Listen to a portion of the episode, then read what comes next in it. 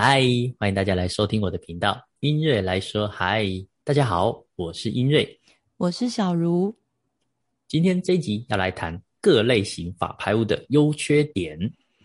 嗯，请问一下，法拍屋的拍卖房子类型有哪几种呢？嗯，简单来说呢，就是分为法拍屋、银拍屋。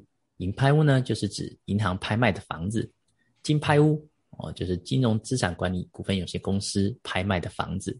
然后还有一些国家的房子在拍卖，比如说呢，有一些农民没有人继承的，就会拿出来拍卖。还有铁路局、台糖之类的，任何拍卖的房子，我们都有在经营。什么是银拍屋啊？啊，银拍屋刚刚有提到，它就是银行拍卖的房子。举例来说，如果现在银行它是债权人，但他没有办法去透过直接把你的房子卖掉拿回你跟银行借的钱，所以他就必须透过法院拍卖的这个程序哦，进行公开的标售，把你房子拍卖出去之后，再把他借你给你的房贷拿回来。所以这就是一个呃拍卖的流程。那到时候如果说这个房子在法院拍卖的时候，没有人想要购买哦，那银行就可能会在当场哦就把这个房子标回去，接着他就拿出来在银行内部做一个公开标售的行为，这个就叫做银拍屋。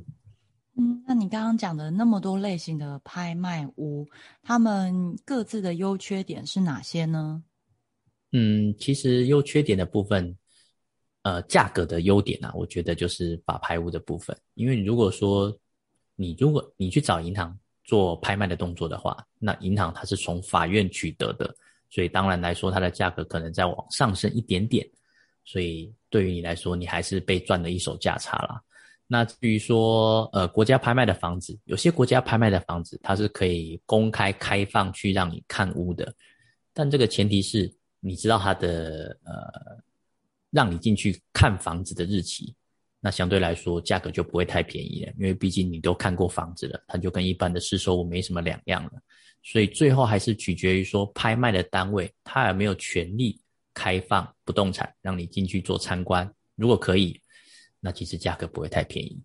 那法拍屋就是有这个特点，它不能看房子，所以价格相对来说都会是大概市价的六到七折左右。嗯哼。那什么是海蟑螂啊？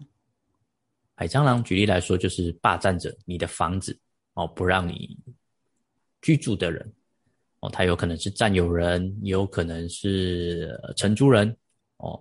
那对于我们来说，其实不管里面住的是谁啦，我们都是有办法去跟他做协调，请他做搬家哦。至于这个部分，你就是不太需要担心，因为我们就是专业处理法拍屋的人员，帮你处理里面的现居人。哦，住在里面的人处理好，再交房子给你。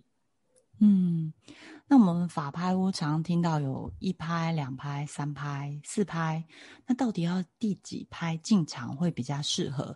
那坊间都说要等二拍、三拍，那所以到底应该怎么样呢？嗯，其实真正专业的不是看拍次，是看价格。啊，举例来说，如果这个房子市价一千两百万。结果他第一拍价格就是五百万，那当然第一拍就要进场了，因为它跟市价的落差相差非常的大，哦，所以你要对法拍屋有了解的话，是你要先研究市场价格，知道这间房子在市场上的价值。哦，如果说这个房子到第三拍了，哦，市价一千万，结果到第三拍市价，呃，你的拍卖价格还是九百万，那我觉得第三拍也没有便宜太多，所以你不用第三拍进场。最后还是回归到价格取胜啊！你必须了解这个房子，你如果买下来转手卖出去，你可以赚多少钱？赚钱才是我们真正看法拍物的目的性啊，不是看拍次。嗯，那法拍物的价格到底要怎么下标比较好呢？哦，这个投标的部分呢，我们是在标之前会先帮你整理好很多资料哦，资料这个资料包含呢，我们会问银行，哎，大概几个人参与这个标案？第二个，我们会。调阅这附近所有的实价登录跟现在市场的开价，大概人家都卖多少钱？